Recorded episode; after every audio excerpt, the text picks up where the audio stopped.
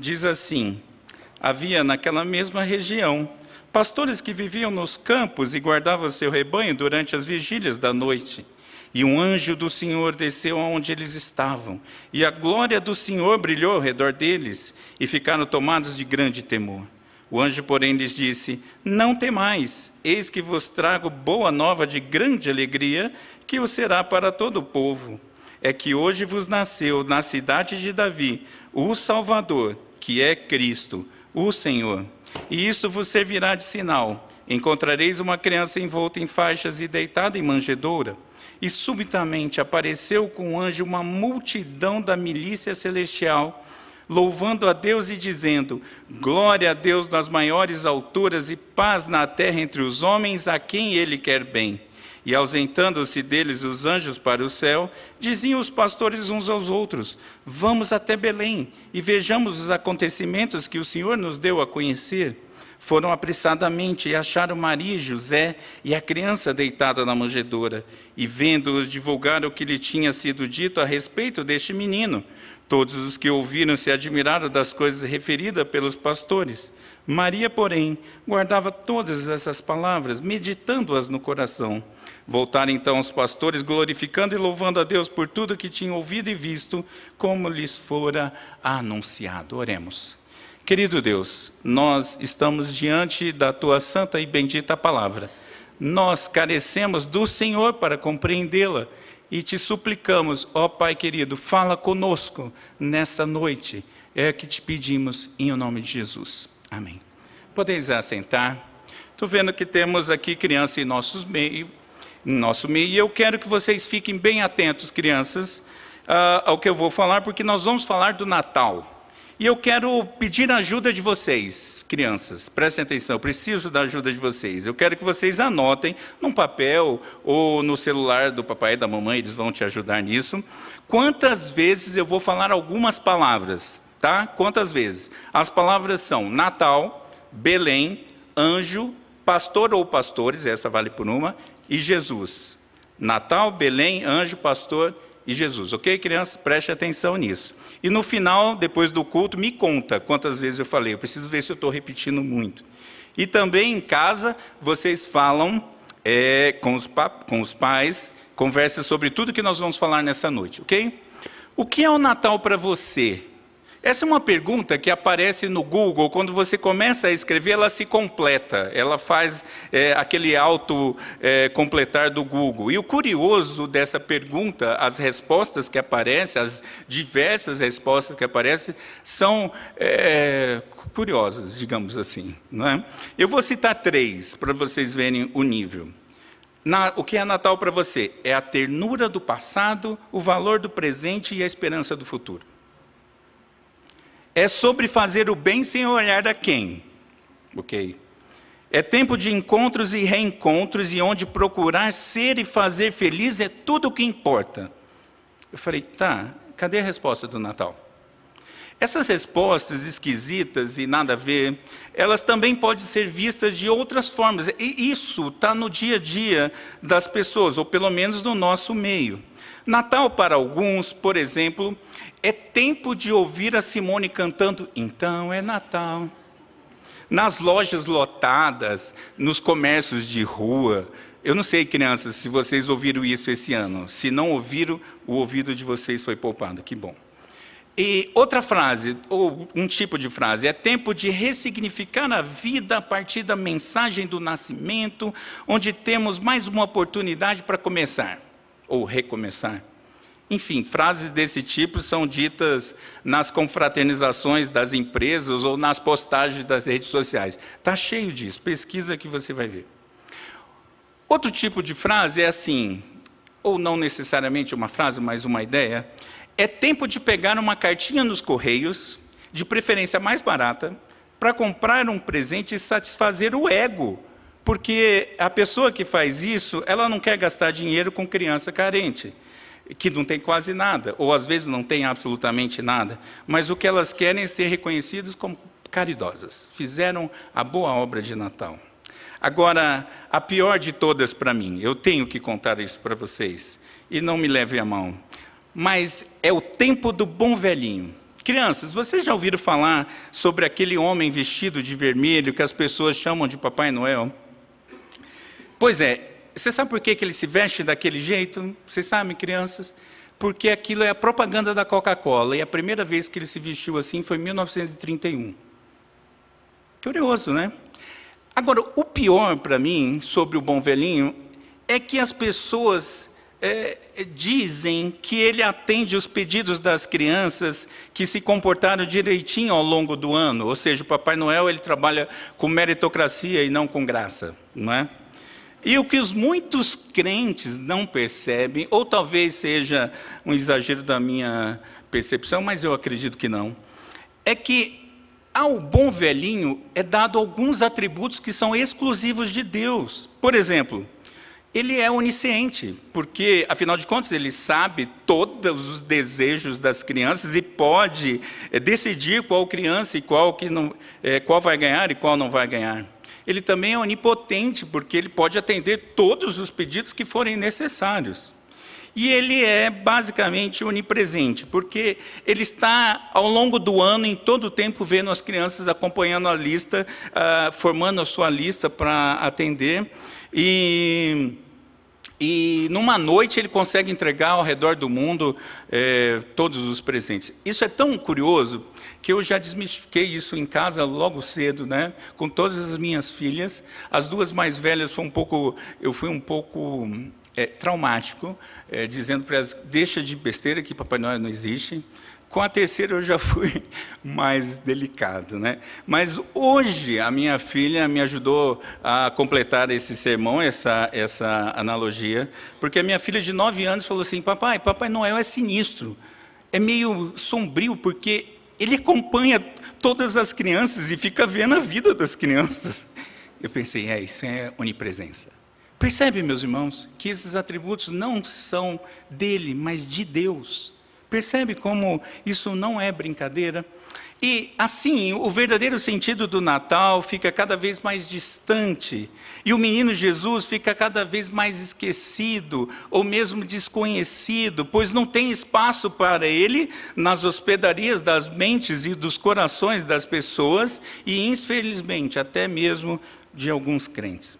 Por isso que um culto como este é, é, muito importante, ele tem muito valor, porque nós podemos aprender, podemos relembrar e principalmente nós podemos celebrar o verdadeiro Natal. E é sobre o verdadeiro Natal que eu quero falar nessa noite para vocês. E antes de vermos algumas aplicações para as nossas vidas, nessa noite eu vou fugir da homilética tradicional. Eu gostaria de navegar com você pelos textos, pelo texto que nós lemos, versículo a versículo, recontando essa belíssima e riquíssima história, é, observando os seus detalhes. É, fica de olho na Bíblia, acompanhe na sua Bíblia.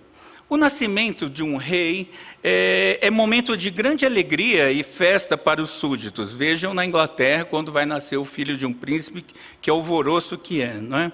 Mas o anúncio do nascimento do Rei dos Reis foi para um pequeno grupo de pastores numa noite comum. Versículo 8 começa dizendo: que alguns pastores trabalhavam na noite no campo cuidando das ovelhas na região de Belém.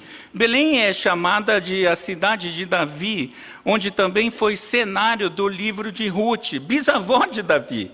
Ali muita da história do Senhor acontece naquela região. Pastores, meus irmãos, naquele tempo é, não era como a gente percebe hoje, apesar que tem alguns que batem. Mas naquele tempo, os pastores tinham má reputação. Muitas vezes eles eram considerados como ladrões, porque e, e, tinham uma noção, como eles mexiam com os com as ovelhas, com os rebanhos andando de um lado para o outro, tinha uma noção de confundir o teu com o meu. Por exemplo, quando eles andavam com os rebanhos de um lado para o outro, às vezes se misturavam e quando se separavam já não estava mais a conta correta. Então eles tinham, alguns tinham essa prática e isso foi trazendo uma má imagem para eles. Isso era tão ruim, meus irmãos, que eles não eram aceitos, os pastores não eram aceitos como testemunhas nos tribunais. Se você precisasse de uma testemunha, não chama um pastor que ele não ia servir naquela época. Os religiosos eh, não, não consideravam o pastor como uma gente digna, porque era, eram pobres, quem trabalhava com isso era pobre, e fatalmente não conhecia a lei. Então, não é gente que vale a pena. Agora, não foi aos sacerdotes ou governantes, nem a escribas, nem fariseus, que o anúncio do nascimento de Jesus aconteceu, mas foi a quem? Em primeiro lugar, aos pastores marginalizados e desacreditados. Isso me faz lembrar que os últimos serão os primeiros. E aí a gente continua a história, no versículo 9 nós vamos ver que aparece, eles estão ali no campo trabalhando conforme o turno deles, e aparece um anjo. Anjo é um ser celeste inigualável, eu não vou gastar tempo com explicar o que é anjo, porque eu nunca vi um. Ok. Mas a palavra anjo significa mensageiro. E no mesmo instante que surge o anjo, surge também uma grande e forte luz ao redor dele. Isso significa que o próprio Deus estava envolvido com aquele momento, porque essa é a glória de Deus. Para mim, antecipa a própria mensagem que ele vai falar, porque, veja, a luz do mundo havia chegado para iluminar as trevas da alma. Ali é uma espécie de, do meu ponto de vista, uma prévia do que o anjo vai falar. A glória de Deus, às vezes, é, às vezes aparecia como uma nuvem, outras vezes como uma luz brilhante e também como fogo ardente. Ao longo do Antigo Testamento a gente percebe isso. Agora, qual a razão do anjo aparecer é, ainda mais iluminado pela glória de Deus? Por quê? Os pastores estavam trabalhando, apareceu um anjo. Bom, antes do anjo contar, porque eles estavam ali, eles tiveram que. O anjo, né? O anjo ele teve que fazer um trabalhinho, ele teve que acalmar os pastores que estavam com medo, porque a glória de Deus é algo realmente impressionante. Quando Isaías ficou diante da glória de Deus, ele também teve medo, assim como os pastores. Eu costumo dizer, já disse isso aqui outra vez, na, na Bíblia que vai surgir um tempo, é, versão revista atualizada, Silvio Bios, naquele texto de Isaías, ele depara com a glória de Deus e ele diz assim: ai de mim estou frito, eu estou diante da glória de Deus. É assim, e eles estavam assim, os pastores. Mas aí o anjo acalma o coração desses homens, então ele diz por que, que ele veio. Ele veio trazer uma ótima notícia, uma notícia que era cheia de grande alegria para o povo. Que povo? Israel e, obviamente, os gentios. A palavra aqui usada no grego é para boa nova, ela vai passar mais para frente no texto bíblico, ela vai passar a ser considerada como sinônimo para o evangelho. Mas afinal de contas, qual é essa boa notícia? É que Jesus nasceu. Mas não dava para falar a palavra Jesus, porque Jesus ainda não tinha recebido esse nome. Vai ser nos versículos para frente. Então eles usam três palavras para dizer que menino, que um, quem é o menino que nasceu. Curioso isso, eles usam a palavra Salvador, Cristo e Jesus. Não são palavras quaisquer, são títulos, títulos que revelam a grandeza de Jesus, a grandeza daquele que havia nascido. Veja, ele é o Salvador, segundo João 4,42, ele é o Salvador do mundo. Ele é o Cristo, ou o Messias, o prometido, o próprio Senhor Deus que viria. E, e, aliás, Cristo, crianças, não é sobrenome de Jesus, tá? É um título. Tem muita gente que fala, ah, qual é o nome dele? Jesus Cristo. Não. Cristo é um título, porque ele era o prometido, aquele que viria. Mas também ele é o Senhor. Aquela criança que nasceu é o Senhor aquele bebezinho que eu acho que era fofinho, porque todo bebê é, era, um, era o próprio Senhor Deus, é, a segunda pessoa da Trindade. Veja, o anjo está revelando quem é a criança. Agora, que alegria maior pode existir na vida do que a própria vinda de Cristo para conquistar para nós a salvação eterna? Me dá um motivo melhor nesta vida? O duro e me soa estranho é que alguns crentes, e até postam isso aí nas redes sociais, dizem assim: o melhor de Deus ainda está por vir. Deixa eu te dizer uma coisa: o melhor de Deus já veio, é Cristo. Não existe nada melhor, a não ser que ele esteja falando da segunda vinda de Cristo. Aí, ok, né? O melhor de Deus está por vir, porque é Cristo. Mas se não, não há nada melhor na face da terra e na vida de qualquer pessoa do que o próprio Cristo. Mas no versículo 12, então, a gente vê que o anjo, esse anjo, deu o sinal. Ele não dá um sinal, ele dá o, muito específico. Esse sinal, para os jovens, é tipo, fica a dica. Saiu a hashtag, fica a dica, é o que o anjo vai falar. Ele diz que esse sinal é para que eles não errassem a criança. O sinal era uma criança envolta em panos, deitada numa manjedoura. Horas. Poderia ter naquela noite nascido outras crianças e era normal crianças serem enroladas em panos. Mas essa criança é uma criança diferente, porque ela estava enrolada em panos, mas ela estaria deitada num coxo, numa espécie de estábulo. Eu fiquei pensando nos pais Nutella, né? Que, que protege a criança com tudo, tal. Jesus estava num coxo. Coxo, manjedoura, para você, criança que não sabe o que, que é, é o lugar onde põe a comida para o gado doméstico. Isso podia ser de madeira ou de pedra. Então não faz cara de nojinho, porque foi ali que Jesus foi colocado quando ele nasceu.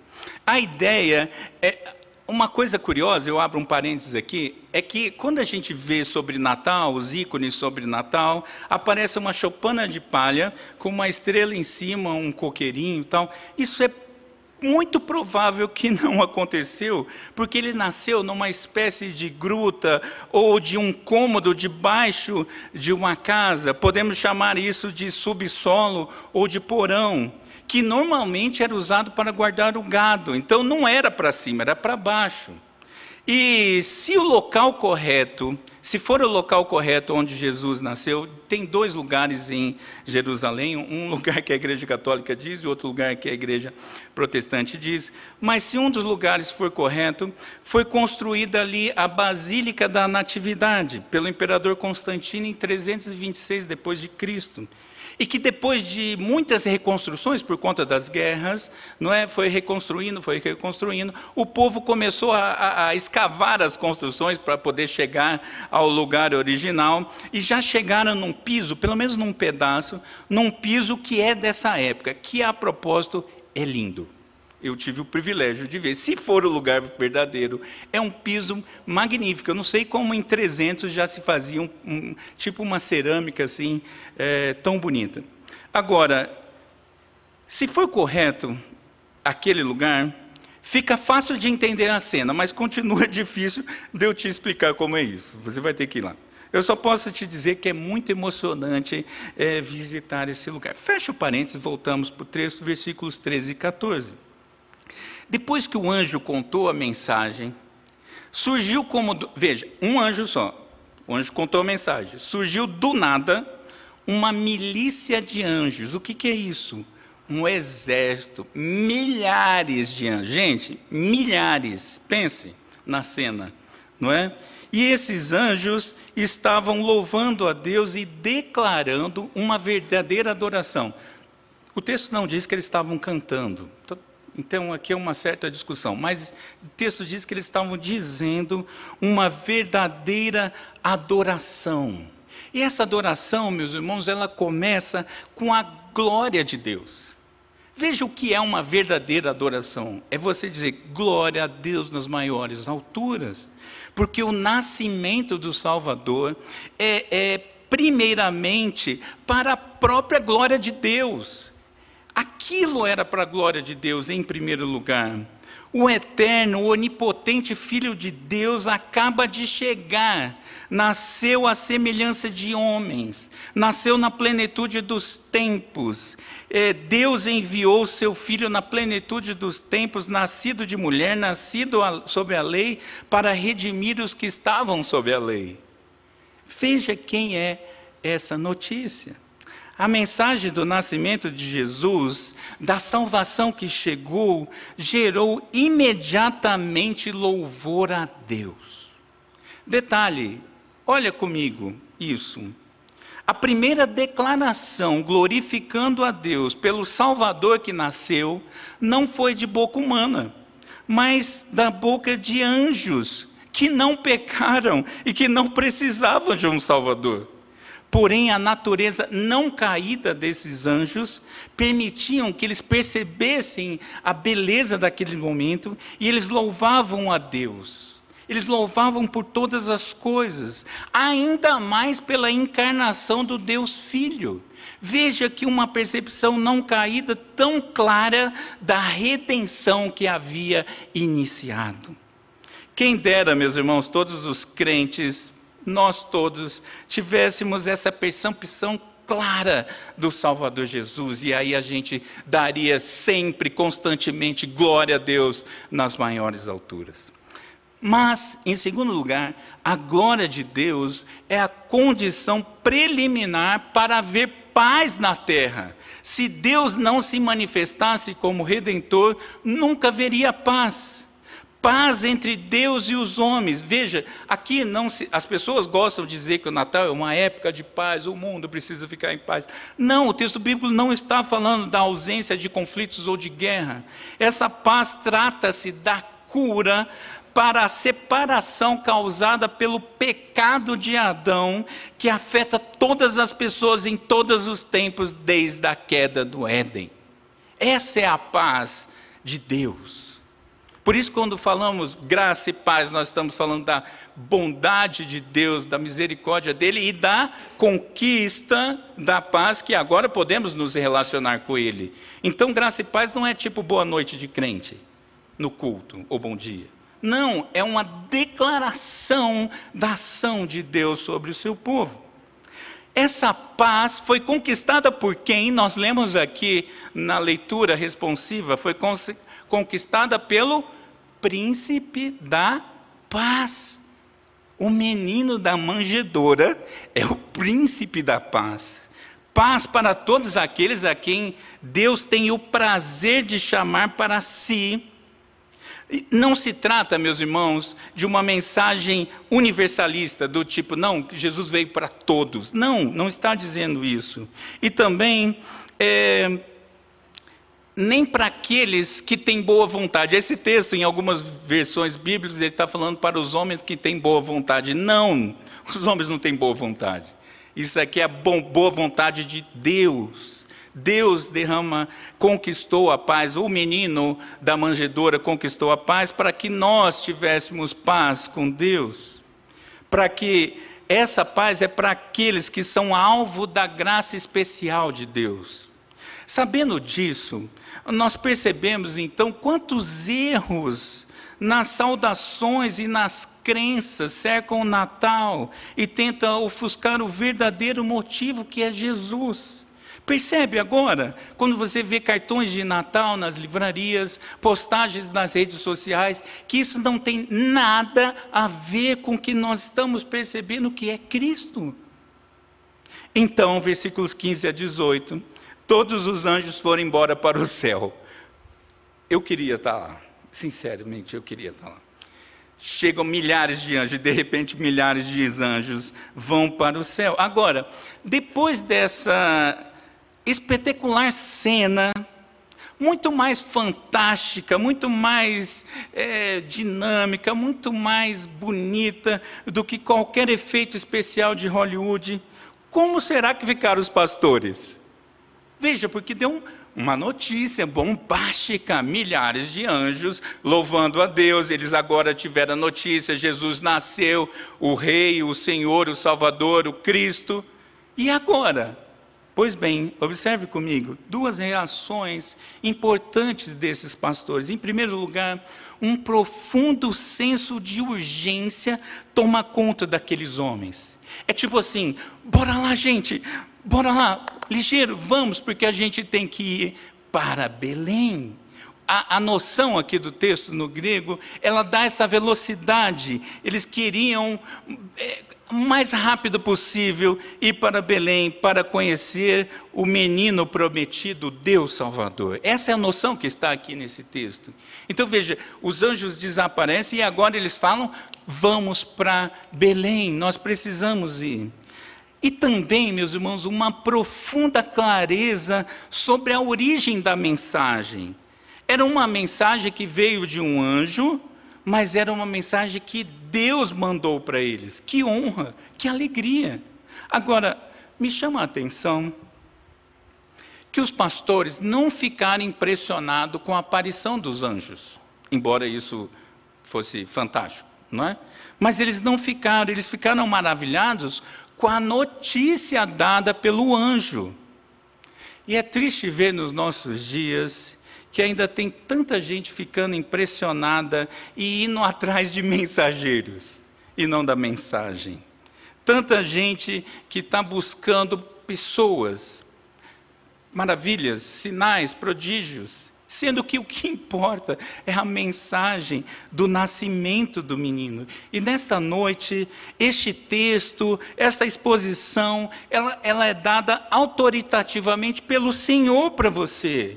Então, seja sempre atento à, à mensagem pregada neste púlpito por qualquer homem que passe por aqui, porque o que importa é a mensagem, não os mensageiros. E aí então eles foram e encontraram a criança na manjedoura, conforme o anjo havia dito. E aí eles contam para José e Maria o que tinha acontecido. E agora José e Maria ficam maravilhados, diz o texto. Os pastores que cuidam de ovelhas agora viram o Cordeiro de Deus que tira o pecado do mundo. Que, que coisa! E uma observação interessante: José e Maria, eles eram o próprio evento, eles estavam no próprio evento, eles faziam parte daquela história contada pelos pastores. Mas mesmo assim, eles se, re, eles se maravilharam com o relato do Salvador que havia nascido e que estava ali naquele lugar. José e Maria ficaram maravilhados com tudo o que ouviram. Também essa história, como disse o reverendo Mateus, já havia sido profetizada há mais de 700 anos. Todos esperavam pela chegada do Salvador que haveria de nascer em Belém. Percebe que isso é encantador. E de fato, meus irmãos, ouvir essa linda história enche o coração de alegria e deixa maravilhado. Até hoje, todo aquele que é de verdade do Senhor se encanta com essa história. E no versículo 19, Maria guardou tudo isso, o que ocorreu no coração. Literalmente aqui é guardou junto ao seu coração. Curioso que depois, capítulo 2 ainda, versículo 51, quando Jesus está ficou para trás, lembra dessa situação? Ficou para trás, ficou no templo, eles voltam, encontram Jesus discutindo, Jesus menino, discutindo com os doutores, Jesus conversa com Maria, mas mesmo assim os acompanha de volta e Maria faz o quê? Guarda tudo no coração meditando. É, eu não percebo aqui uma doutrina específica por exemplo, como os romanistas creem que aqui Maria tem uma espécie de contemplação divinal. Mas parece que algumas vezes, diante de situações inusitadas e grandiosas, o silêncio contemplativo tem o seu lugar aguardando o desenrolar da história da parte do próprio Deus. Sabe por quê? Gênesis 37, 11, nós temos Jacó que fez algo parecido ao ouvir o relato dos sonhos do seu filho José. Depois que ele ouve tudo isso, José guarda, Jacó guarda isso para pensar. Daniel, capítulo 7, versículo 28, depois que ele teve aqueles dois sonhos guarda, sobre os quatro animais, Daniel também guarda isso, se recolhe para processar. Então existe uma, uma graça da parte de Deus em nos permitir que nós meditemos e contemplemos a obra do Senhor. E eu fico pensando que encantamento e esperança andam juntas. Mas o texto acaba então no versículo 20. E os pastores agora foram, vão embora. Mas eles não voltam mais do mesmo jeito que eles chegaram. eles voltam transformados, eles voltam glorificando e louvando a Deus igual aos anjos. Agora eles são aqueles que louvam a Deus, glória a Deus, nas maiores alturas, porque eles foram transformados, porque agora o menino nasceu e eles viram com seus próprios olhos. E diz J.C. Rinley que a jornada iniciada pela fé geralmente termina em louvor. Que coisa fantástica! Quando nós nos deparamos com o Senhor, que entendemos a redenção que Ele conquistou por nós, nós o louvamos. Essa é a noção dessa história. Então, meus irmãos, diante dessa, como eu disse, hoje eu ia contar essa história, com alguns detalhes a mais. Mas diante dessa lindíssima passagem, que é uma das minhas prediletas. Diante desse inigualável feito histórico, eu comento três aplicações para as nossas vidas. Porque isso tem dois mil anos. Como isso se aplica para mim e para você hoje? Em primeiro lugar, conheça o verdadeiro Natal. Eu vou repetir. Conheça o verdadeiro Natal. O verdadeiro motivo do Natal não é o bom velhinho, nem os presentes, nem as mesas fartas, nem a alegria em si mesmo, nem esse espírito de caridade e generosidade que surge nessa época. O verdadeiro motivo do Natal é Jesus. É isso que interessa neste, nesta celebração. O menino que nasceu naquela noite gloriosa é o Cordeiro de Deus, é o Salvador, é o caminho, é a verdade, é a vida. É por ele que é somente por ele que alguém chega ao Pai. É o Cristo, é o prometido que veio. Detalhe para nós, ele voltará. Esse menino que nasceu, cresceu, morreu na cruz, ressuscitou, voltará. É isso que está nessa ideia. É o Senhor Deus Todo-Poderoso, a segunda pessoa da Trindade, aquele que já era antes da criação do mundo, é o princípio, é o fim. É Jesus o verdadeiro motivo do Natal. Rejeitem as falsas versões do Natal, porque elas são sombras que tentam obscurecer a verdade sobre Jesus. Talvez você esteja pensando, ele é radical. Se você estiver falando que eu sou radical do termo raiz, sim, eu sou radical. Porque não existe outra mensagem neste período. A mensagem é Jesus. Em segundo lugar, pensei que hoje eu conseguia. Encante-se com o verdadeiro Natal. Ainda que seja legal e muito bonitas decorações de Natal, ainda que que pare um espírito de caridade de generosidade. Nada disso deve encantar mais, deve encher mais os seus olhos, nada disso deve aquecer mais o seu coração do que o próprio príncipe da paz. Jesus que nasceu neste mundo. Isso que deve te encantar nessa noite, meus irmãos, que estamos celebrando aqui. Onde estão fixados os seus olhos? Onde que está posto o seu coração? De onde procede a alegria da sua vida? O medo da glória de Deus, que mostra a triste condição do pecador, ela se transforma em alegria e louvor ao conhecer o menino que tira nosso pecado para sempre. Então você tem motivo de grande alegria. O redentor veio. Por isso você pode se encantar, por isso que você pode se alegrar, não só hoje, mas todos os dias. Então, saia daqui hoje jubilante com essa notícia, saia daqui alegre, porque o redentor veio e voltará para nos buscar. O menino Deus que nasceu para aqueles a quem Deus ama, é quando, veja, o Senhor nasceu para que nós possamos nascer novamente.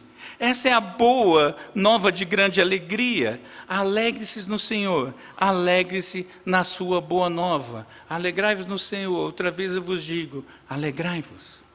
Mas em terceiro lugar, e eu terminando aqui, anuncie o verdadeiro Natal. Veja, você precisa conhecer, você precisa se alegrar, se entusiasmar com a notícia do Natal, mas você precisa anunciar o verdadeiro Natal. Não importa a sua limitação como uma pessoa que ainda está em, em santificação. O Senhor envi, enviou pastores desacreditados, o Senhor enviou.